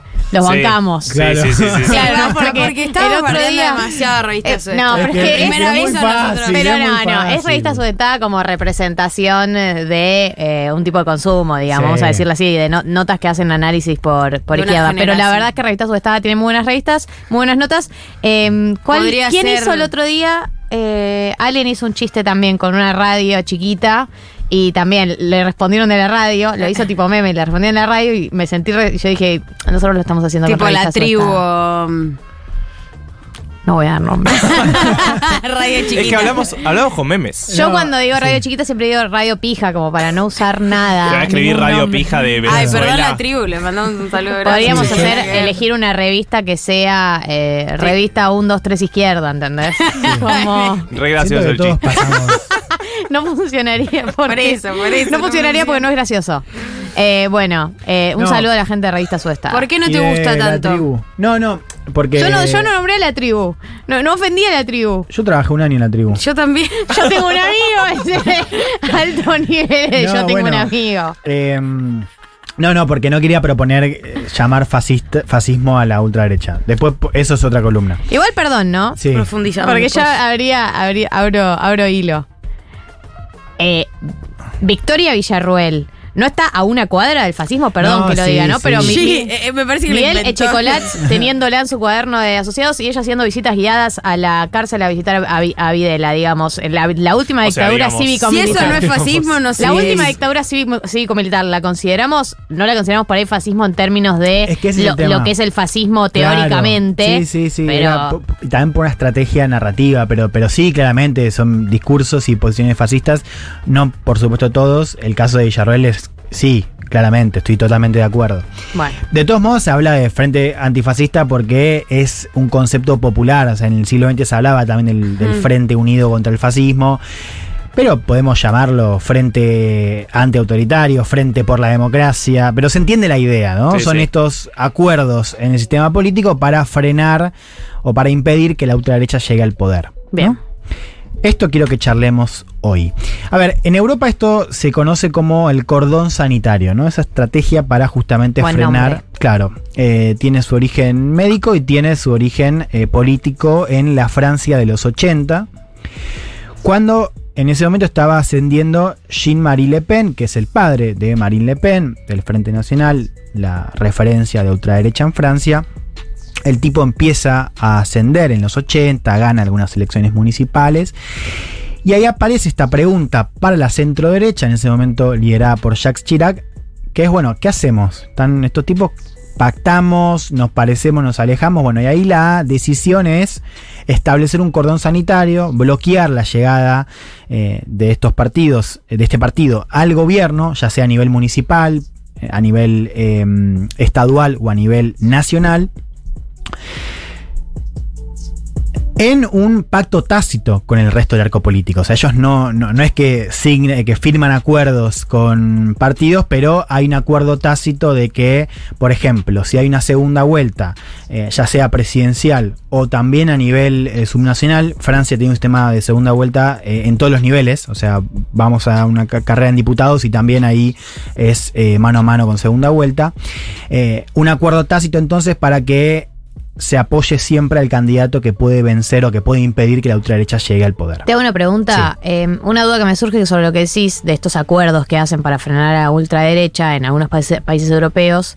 Eh, ¿no, no sentís que ellos están más acostumbrados a hacer acuerdos porque, no sé, algunos tendrán un sistema parlamentarista Sí. y este, están mucho más acostumbrados a, Mm. a ceder de su propio partido eh, y a sus votantes por ahí no les genera tanta ruido que acá, que tipo hay un acuerdo para aprobar que puedas bajarte del Eh, colectivo quería- y, y ya sí. es como eh, traicionaste a tus votantes. Eso quería decirlo, claro, tenía, lo tenía anotado, de hecho, porque justamente el caso Bueno. europeo es eh, un caso de, de sistema parlamentario. Francia es un sistema semipresidencialista, pero entra también ahí, digamos, hay una política de mayor acuerdo. Entonces, ya acá quería advertir, ojo con verlo como un ejemplo, justamente, porque es un sistema distinto, es una cultura política distinto.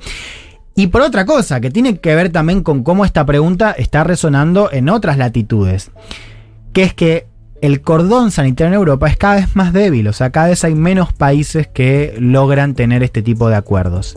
Queda Francia, queda Alemania, Alemania también está discutiendo en este mismo año qué pasa eh, con, por ejemplo, la llegada de ultraderecha en el este, porque ahí tenés a la centro derecha que gobernó en un momento Merkel o lideró en un momento Merkel, que sigue hablando de un cordón sanitario, pero tenés una parte del partido que dice si seguimos así, eh, no vamos a aguantar. O sea, vamos a perder gobiernos y efectivamente vamos a quedar, eh, bueno, en una posición más minoritaria en el este de Alemania. Entonces quiero decir con esto que en Europa, que era el lugar donde se comenzó a pensar en este tipo de fórmulas, quedan muy pocos países que la apliquen. Uno es Francia, otro es Alemania. Pero acá hay un punto importante. Yo les decía que la decisión recayó en Chirac, que era en ese momento el líder de la centro derecha. Y el punto es el siguiente. Eh, el elemento más importante en esta discusión acerca de cómo se conforman estos frentes es qué hace la centro derecha. Y esa es la pregunta creo que central para entender un poco. ¿Qué Eh, rol ocupa la centro derecha claro, en la porque- contención de la ultraderecha? Porque, digo, vos pensás que a priori para la izquierda es un poco más cómodo armar este tipo de frentes, en parte porque tiene más que ver con su identidad política, con su discurso. A ver, pueden ceder también, pueden moverse al centro, pueden incorporar dirigentes de espacios eh, rivales, otros rivales, eh, y por ejemplo podrían apoyar a la centro derecha en caso de que tengan más chances de ganar a la ultraderecha, ¿no? Como pasó en Francia. Pero a priori la pregunta más incómoda es para la centro derecha, que tiene más cercanía eh, ideológica, pero también inclusive vincular en algunos casos, ya lo vamos a charlar, eh, con la ultraderecha. Entonces ahí hay este dilema que de vuelta es bien contemporáneo, que es ¿qué hacemos? Avanza, ¿qué hacemos? ¿Nos, nos parecemos, nos alejamos? ¿no? Eh, que es un eje que es discursivo y es táctico, porque tiene que ver con cómo, eh, cómo te posicionas a nivel narrativo, pensando un poco en lo que conversaban hace un rato con Sol, pero también a nivel táctico, ¿no? Tema de acuerdos, tema de vínculos y, y demás. Y ahí tenemos eh, dos cosas. Lo primero creo que es entender que buena parte del desarrollo de ese vínculo, siempre incómodo, entre las, las ultras y las derechas tradicionales, es. Depende mucho qué haces al comienzo. O sea, lo de Francia funciona porque el tipo, cuando estaba arrancando Jean-Marie Le Pen, dijo: "Mm, No, con estos tipos no vamos a pactar. Quiero decir, después es muy difícil cuando vos los incorporás decir: No, no, acá no. En España hace unos años lo intentó, en su momento me acuerdo Pablo Casado, que era el líder anterior del PP, que dijo hasta acá con Vox. Y después se dio cuenta que no, no se podía porque eh, ya Vox había entrado, había entrado gobiernos locales, con lo cual era muy difícil una vez que los metes adentro sacarlos. Claro, Entonces, claro. ahí tenés un primer punto. Este es el momento, me parece, crucial para entender eh, por qué es tan importante esa pregunta, ese dilema para la centro derecha. Porque de lo que hagan ahora va a depender lo que pase después. Al menos así nos dice la experiencia global. Y lo segundo es un poco más incómodo, que es que la verdad es que no hay ninguna estrategia de la centro derecha que se confirme como ganadora. Claro, no es Sí. que alguien dijo, bueno, lo hicieron, se organizaron y efectivamente No lo se frenaron. sabe, ¿verdad? No es que vos decís, no, mira, imitarla no funciona, pero el cordón sanitario sí funciona. O destruirla funciona. No. La verdad que vos tenés casos. eh, insisto, imitarla no funciona, eso ya está probado. Pero Ok. el otro caso. Es bueno de- saberlo eso. Es Igual. bueno saberlo, es importante. No funciona por algo que es hasta de sentido común, que lo dice muy bien Milei cuando dice la segunda marca. Totalmente. Vos no vas a. O sea, entre No el original y la la copia. copia. te vas con el original. Porque es original, además tiene un componente novedoso, un componente anti-establishment, ¿no? O sea, el juego de la casta también incluye a la centro derecha. Y esto, insisto, no es únicamente argentino. O sea, pasa en varios otros lugares. Ahora, la estrategia del cordón sanitario, como pasa en Francia y en Alemania, también tiene sus problemas. Uno, por ejemplo, es esta idea de que vos podés trazar un cordón, pero en algún momento tenés que cambiar. Porque, claro, ¿qué pasa? Legitimás la posición anti-establishment de la, de la ultraderecha que dice, miren que todos estos están aliando a mi contra. Y cuando vos decís todos estos, Claro. están demasiado... La casta. Claro. Por eso, dicho muy rápido, acá hoy una, una estrategia así le serviría perfecto a Milei, Claro. porque dice, la real oposición somos nosotros. Bueno, el miedo que, que hubo en los días eh, cuando Massa empezó a llamar a Schiaretti y a todos, digamos, si hay una foto de Schiaretti, Massa, Larreta, los gobernadores, como, bueno, es la confirmación de Claro. que realmente es el sistema contra, contra Goliat. Tal cual, te puede ser, puede ser útil a la narrativa de extrema derecha. Entonces, hasta acá el rol de la centro derecha, tradicional, liberal, democrática, en fin, como quieran llamarlo. No me quiero meter ahí tampoco. Em, no, Cagón. yo digo, no me quiero meter ahí, pero ¿De- ¿A qué le tenés Sí te miedo, Juan? No, no le tengo miedo, ¿Qué, qué porque- tenés miedo Solo que te querés meter ahí, No, porque viste que, que, eh, cuando uno dice derecha liberal democrática es como de vuelta el, el debate Nathanson acerca. sí. Y a mí yo lo banco mucho a él eh, y lo quiero decir, lo voy a decir. No importa, no era la idea discutir ahora No si sé cuál es- es una me- no sé cuál es el No, debate ¿se acuerdan? Nathanson. Hubo una nota en 2016 que se, se tituló El macrismo no es un golpe de suerte. eh, que Amo re básicamente. específica la Sí, referencia sí. histórica. democrática. básicamente plantea que eh, la derecha de Cambiemos es una derecha nueva y democrática. Y le cayeron por todo. Ah, ¿No? ok. Porque, viste, yo recién dije- La verdad que igual, eh, viéndolo con el diario el lunes, es una derecha democrática y nueva. Claro, pero bueno, se entiende a, a qué nos referimos cuando hablamos de centro derecha, que en este caso es Cambiemos, pero será el Partido Popular en España, eh, el otro era Partido Con cierta tradición política, Sí, podemos poner. sea liberal o conservadora. No tiene digamos. nada alternativo, Claro, digamos. perfecto, estamos de acuerdo. Ahora, hay otra opción en esta discusión que es constituir narrativamente la idea del frente contra la democracia sin la centro derecha eh, adentro. Por ejemplo, España. En España, Pedro Sánchez hace poquito apeló directamente a defender la democracia con esta idea de ellos o nosotros, ¿no? Apelando al miedo contra la ultraderecha, donde lo ultra estaba ligado al Partido Popular, porque Sánchez hablaba de la posibilidad de un gobierno en coalición entre el PP y Vox. Claro. Después está Chile. En Chile, en la segunda vuelta, Boric convocó a un frente o a, sí, a una estrategia eh, de movilización con la ultraderecha como principal factor de miedo, con la centroderecha bancando a Cast. Digamos, quiero decir, para trazarlo no es condición necesaria Claro. eh, tener a la centroderecha adentro. Lo que yo digo es que es bien importante para cómo se va a desarrollar el sistema político a continuación. Veamos bien rápido esos ejemplos, pues lo podemos saldar bien fácil. En España le fue bien a Sánchez en Sí. esa estrategia, claro, con una gestión que defender.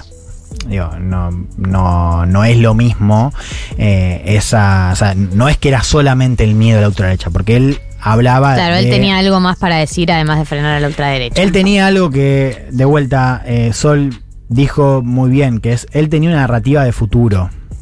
O sea, no era solamente miedo, era miedo ante la idea de pasado con el futuro, donde la gestión era un elemento para pensar ese futuro. O sea, vos, vos estabas defendiendo Sí, la si te gestión. puedes apoyar sobre algo. Claro, entonces tachemos España.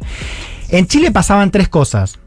Primero, Boric era nuevo, o sea, era una figurita que si no era diputado era nuevo, era Eso joven. ya te cotiza en bolsa. Claro.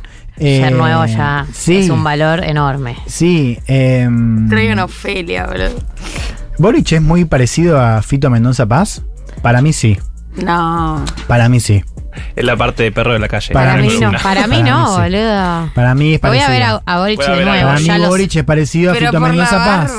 Es parecido. Está es forzada, parecido. está muy forzada. Es parecido- esa. En esta foto de Wikipedia está parecido. Es Hay parecido. una foto de Wikipedia. Es parecido. Con el pelo ¿Qué- largo está parecido, pero después ya Boric o no. Entonces, Boric, Boric. era joven, era parte de una fuerza que nunca había gobernado y además sintonizaba con el ánimo del país, que estaba pidiendo renovación, venía con la izquierda el estallido bastante, ¿no? Después del estallido venía a flor de piel. Lo segundo es que tenía un rival que remitía directamente al pinochetismo, de manera quizás más directa que Milei con Villarruel, ¿no? Digo, era un tipo que había defendido abiertamente la eh, continuidad de Pinochet eh, al frente del país. Ok, igual. Villarroel no sé qué más necesitamos que haga. Lo que pasa es que es vice, para mí ese es el tema, que no es la candidata y- a presidenta. Digo que, claro, sí, sí, no, yo eh, de vuelta, no, no, no es para defender, digo que es más indirecto que el caso chileno, simplemente eso. También es otro contexto el caso chileno, porque Pinochet incluso se quedó en el Senado. Claro. Sí, bueno. y además cuánta, digo, más legitimado. Para, para pensar una estrategia así, vos necesitas a alguien que sea conocido. Villarruel, eh, eh, nosotros estamos hablando de ella, seguramente sea conocida por una parte de los votantes de Milei, no es una figura con un nivel de no. conocimiento nacional. Conozco Eso casos eh, cercanos, un grado de separación, de co- hablándole a votantes de Milei y contándole a Villarroel y ni enterados, Claro, obviamente, ni de quién era Villarroel en general y mucho menos del vínculo que, que tiene con la última dictadura. Entonces en Chile fue importante que Cast eh, sea una figura ligada directamente al pinochetismo. Lo tercero, que también es particular de ese caso chileno en concreto, es que gobernaba la derecha. O sea, gobernaba Piñera, que además había sido aliado Cast eh, del gobierno de Piñera, con lo cual era más fácil esta narrativa de Claro. Cambio, ¿no? Pero de todos modos, ahí tenés un ejemplo donde se buscó una movilización eh, contra la ultraderecha, una movilización efectiva. Que además, y esto, ¿sabes que yo pensaba en, en esta semana de memes de la banana? Mm. Eh, re de tía, ¿viste? La Como ba- los la memes. Los nenes están con los, con los cosos. No, me hizo hablar mucho a esta cosa em, de, de autogestión y autoconvocatoria que tuvo la campaña de Boric en un momento que hacía Ah. cosas geniales. Eh, no sé, tipo, como que Boric era Harry eh, como que eh, apelaban a los pibes diciendo que Boric era Harry Potter y Cast era Voldemort. En fin, toda una producción ¿no? de memes. Memética, claro. Una memética que, fue clave. Eh, Eh, bueno, Sí. de hecho llegó un mensaje acá a un oyente que dice, hola chicas, mi esposa, es mi esposa es Social Media Manager, Marketing Digital, y ella me decía que lo que Milei generó en redes es comunidades. O sea, ni siquiera es él el que tiene que hablar a la red, sino que hay muchas personas que comparten o comentan lo que él dice, una fuerte sectorización de todos sus discursos, con palabras claves, posicionamiento, etcétera. Entonces, sos judío, te llega el video de Milei diciendo que si tuviera que elegir una religión sería judío. Y así con todo, con evangelistas antiaborto, con el dueño de un negocio, como que está muy eh, recortados todos los Mileis para que haya una respuesta en redes. a Muy cada trampiano sector. eso, ¿no? Muy- También. Pero bueno, eso me hizo ganar mucho la campaña de Chile eh, de segunda vuelta. Yo estuve ahí, era una cosa increíble. Todos los días tenías algo y todo desde abajo. O sea, eso para mí era clave. Sí, sí, sí. Era cosas que la campaña o el comando oficial de Boric no armaba. Era Hola, ¿qué todo muy auto organizado. Y, y cuando, eh, cuando viene de arriba el meme se nota. Sí, Claro, y es feo y no causa gracia. Ahí tenemos dos casos. Después hay otro caso que se está comentando mucho, que es el caso de Brasil. Brasil muestra estas dos cositas que hoy vengo a traer. 2018 tenemos a la centro derecha jugando con Bolsonaro. Cuando digo centro derecha es partidos y el aparato. Empresas y medios, sobre todo, ¿no? Apoyando a Bolsonaro por ser la principal oposición al PT. Y ahí pasan, en ese contexto, pasan cosas increíbles como, por ejemplo, Fernando Enrique Cardoso, que fue el constructor, digamos, de un Brasil previo a Lula. eh, un tipo de la, bueno, sí, figura de la centro derecha, algunos lo toman más como del centro, pero en fin, el tipo indirectamente termina bancando a Bolsonaro, ¿no? Porque sale a hablar contra el Partido de los Trabajadores. Eso pasa en 2018. En 2022 Lula gana apelando justamente a un frente democrático contra el fascismo, de hecho ahí sí lo decían directamente, eh, con apoyo de este sector de la centro derecha que en 2018 jugó con Bolsonaro. De vuelta, hablamos de políticos, pero también de una parte del establishment, ¿no? Medios y empresas. Y ahí, en ese gobierno, ¿qué rol cumplió la centro derecha eh, en esos cuatro años de gestión de Bolsonaro? Bien, Digo. a ver, ahí tenemos un detalle no menor que es que el ministro de Economía de Bolsonaro fue Paulo Guedes, que era un hombre del mercado. Entonces vos tenías eh, funcionarios del gobierno de Temer que entraron al gobierno de Bolsonaro. Yo creo que Guedes, si bien no era directo de Temer, tenía un poco que ver con esa representación. Lo que pasa es que ya con la pandemia hay algo de ese vínculo entre Bolsonaro y el establishment que se rompe. En parte porque la imagen de Brasil es tan mala a nivel mundial que, bueno, se dan cuenta que el tipo es un loco. Para decirlo rápido, ¿no? Algunos se quedan, pero la gran mayoría dice, "Mm, mejor me voy. ¿Y quién es el único que aparece? Lulita. Bueno, pero al Sí. principio sí pero- forman sí. eh, parte de este garante de- del gobierno de Bolsonaro. Sí, digamos. le dan, claro, le dan apoyo electoral y le dan gobernabilidad. Exacto. No, pero además sumo Sí. algo que es que eh, en el medio está la gestión de Bolsonaro, digo, como a diferencia de Milei. Ese Todos son casos, claro. ¿Cómo estoy hoy? ¿Me adelanto? Ese era el punto. El punto, claro, el punto es, ¿qué pasó? Y bueno, en el medio una gestión. Entonces, seguramente en 2018 eh, el PT apelaba también a la idea de venc- no puede ganar Bolsonaro, este es un loco. Pero claro, no lo estuvo encima después, hasta después de la, de la gestión de Bolsonaro, ¿no? Eh, Todos que ahí- tuvieron que, que ganar antes de, de perder Sí, después. Sí, y hay otro dato ahí que vuelve a mi primer punto de la centro derecha como factor crucial en este contexto, que es, vos mirás el mapa de Brasil Mm. Y se parece bastante al 2018. Entonces Bolsonaro ganó votos. Hmm.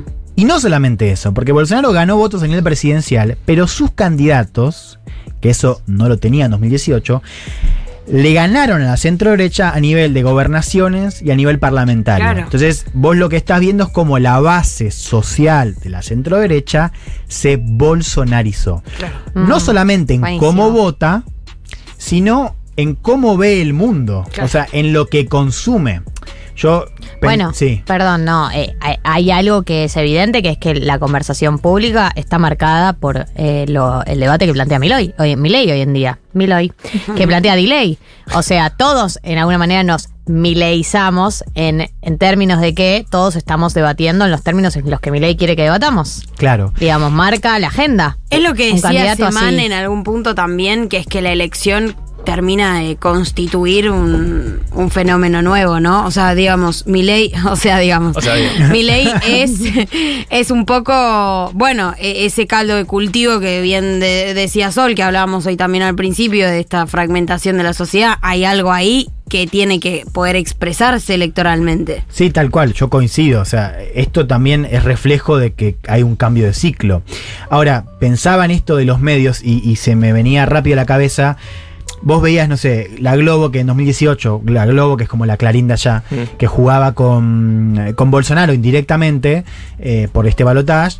Y la Globo cuando se empezó a mover a posiciones más radicales, eh, perdón, más hacia el centro, eh, más anti-Bolsonaro, con la pandemia, por ejemplo, vos veías que los oyentes y televidentes, digamos, que formaban parte de esa base social de la centro-derecha, no es que cuando Globo cambió el discurso para estar algo más acercado a Lula, los oyentes siguieron, lo claro. siguieron. Era como, ah, estos comunistas se compraron, se Claro. vendieron. Claro. O sea, es como si TN, en un hipotético caso, ¿no? Eh, de- em- empezara como a tener una mirada más crítica hacia un gobierno de Milei, eh, cambian de canal. No, pero es lo que está, lo que le está pasando a Viviana Canosa ahora. Claro. Que Viviana Canosa Traicionó estaba enamorada de. Javier Milei y ahora no para de pegarle y todos, todos estamos viendo Sí, como, sí. bueno, Qué amiga. cosa eso, ¿eh? Es como. Medio esquizo. Qué cosa no verla, ¿no? El arte de no verla. Nunca. Digo, me da una pena a veces. Pero esto que Bueno, marcás pero me la parece... Nación Más sí se mileizó, digamos, en general, en términos generales.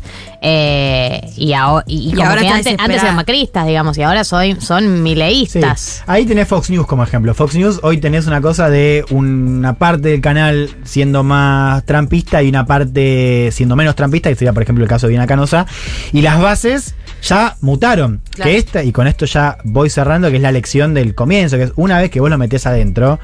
La discusión se corre, las bases se radicalizan, digamos. eh, y esto implica La en ventana de Overton. patrones de voto, pero también de vuelta, cómo piensan, qué consumen, cómo ven el mundo. Y eso es importante, no solamente para pensar el futuro electoral de Argentina, es para pensar la convivencia social de Argentina.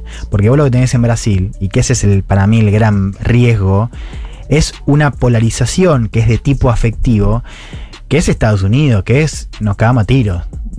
No estoy diciendo que eso vaya a pasar, pero digo, ese para mí es el riesgo de ese tipo de modelos. Que de vuelta tiene su particularidad, tiene un propio vínculo con las armas, pero ese es el tipo de cosas que, eh, ese es un ejemplo de lo que puede pasar cuando vos tenés un escenario donde la ultraderecha se come a la centroderecha no solamente a nivel electoral, sino a nivel de vuelta, consumo, a nivel de representación de bases sociales. ¿Cuál es el? Tremendo. Total. Eh, entonces tenés frentes que pueden ser efectivos como estrategia electoral, eh, dependiendo del contexto, por eso ya hablaba de España eh, y de Chile, con limitaciones, y ahí ya lo estás viendo en Europa, ¿no? porque es cada vez más débil. eh, con lo cual se vuelve crucial, me parece, más allá de pensar la estrategia, como decís vos, Becha, esa cosa por, daba- por abajo y demás, que digo, no es excluyente, es crucial empezar a trabajar con la centro derecha, para cualquier caso. Sí, incluso pensando si Milei pierde, eh, hay que ver qué pasa con Juntos con el Cambio, ¿no? En diciembre. Porque Milei ya pasa a ser un actor, no te digo fundamental, pero uno de los tres sí, tercios eh, más importantes de la política argentina, incluso en el Congreso. Entonces, esas alianzas, como vos bien decís, hay que ver. Creo que el más incómodo en esas conversaciones va a ser la centro-derecha. Es que sí, siempre es el, el más incómodo. De hecho, te das cuenta ahora en la campaña, Totalmente. Bullrich es la que está Yo más incómoda. No pensé que la, la, de, la, la, la debacle iba a ser tan rápida de Juntos por el Cambio. O sea, post victoria de, Mil- de Milei me dio la sensación de que se les perdió todo tipo de, de mística, Se la de, retizó. de- de cositas. Sí, Se la le- retizó. sí, se, sí. Se moderó, moderó. Se la Sí, como que no, no, Igual no, no le encuentran la vuelta. Me, me da mucha tristeza ver esa campaña, pero además me da tristeza porque los necesitamos, digamos. Es increíble que Patricia Bullrich sea el centro. ¿Cómo ahora. pinchó?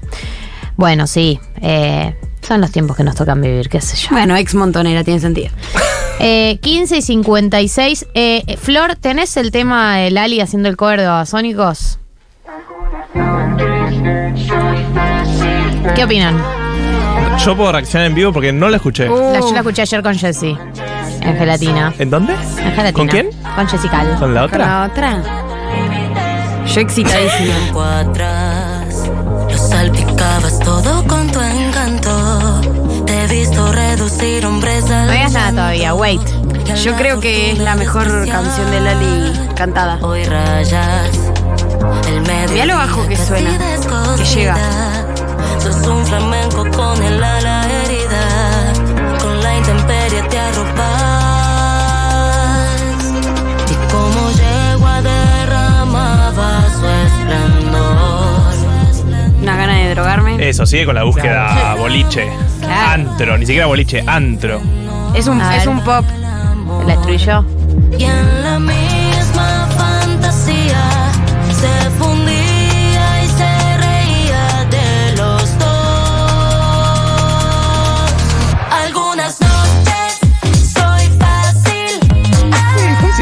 ¿Viste? Está bien. Funciona, Sí. funciona. Bien arriba. Para mí funciona. Porque Yo estoy es- totalmente. El riesgo, Es era, antro. el riesgo era muy alto, pues va, Sónico se está metiendo con Hoy. Dios. los últimos fundamentalistas, o sea, Sí. del, del, del, del rock en Argentina, del de alguna generación atrás. eh, y para mí sale ilesa ella. ¿Ilesa? Sale muy bien. Sale muy bien. Sale bien. Y Sí. aparte, la sacó ayer y se llama Yegua. Perdón, pero elijo creer. Ah, Sí, de hecho fue por eso. Lo hice para la historia, chicos. no lo creo tanto en el fondo. A ver, vos. fantasía. No te gustó. ¿Qué opinas tanto de no. los fascistas? Eh, yo no que estamos al aire. Porque Estaba por opinar. No iba, Querido. no iba a decir nada igual, nada. No, no. eh, mi voto es positivo si estás drogado. Bueno, Bueno, como, igual como fue más o menos música- unánime la votación.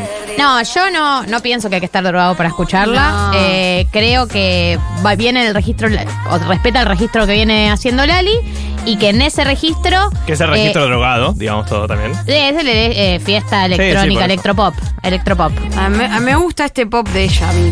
Me gusta. Ok. Me, me gusta que una que la nueva estrella pop reivindique a los, los all poperos, los, Sí, obvio. los Eso innovadores del pop en la Argentina como es Babasónico, porque Babasónico es más, digo, es rock nacional, pero sobre todo es pop argentino. Bueno, Para divertirse. debate. Ah, habría, claro, habría una Habría puerta, un tírala debate. cuando quieras. El sí, puño lleno de virus, virus babasónicos, ¿no es pop Para mí, eh, Babasónicos tiene cosas de pop, pero no es pop. No, el principio de Babasónicos Se colgó de es tus bastante tetas. más rockero. Virus sí, o sea, es mucho más en O ese sea, los sentido. primeros discos. No sé, chicos, bueno, No sé, ¿qué es no pop? sé. También, está bien. Miranda es pop. Exacto. Claro. Bueno, No suena nada que ver escuchá, Babasónicos bueno, no y sé, Miranda. bueno, Bueno, bueno, bueno. para la tesis, para la Que lo próxima. demuestren. Que lo demuestren. Gracias Flor Fresa, gracias Juli Piasek, gracias a ustedes por estar del otro lado, gracias Juan Elman, gracias Sol. Montero, gracias a todos, todas, todes, gracias Becha, gracias Marto, gracias Rivkas Deli por la comida de todos los sábados, los encuentran en el Mercat de Villa Crespo o en Instagram como Rivkas Deli con B corta y S. Nosotros nos vemos el sábado que viene a las 14 horas. ¿Vieron? Temón, temón. ¿Viste? Sábado que viene a las 14 horas como todos los sábados. Adiós. Bye.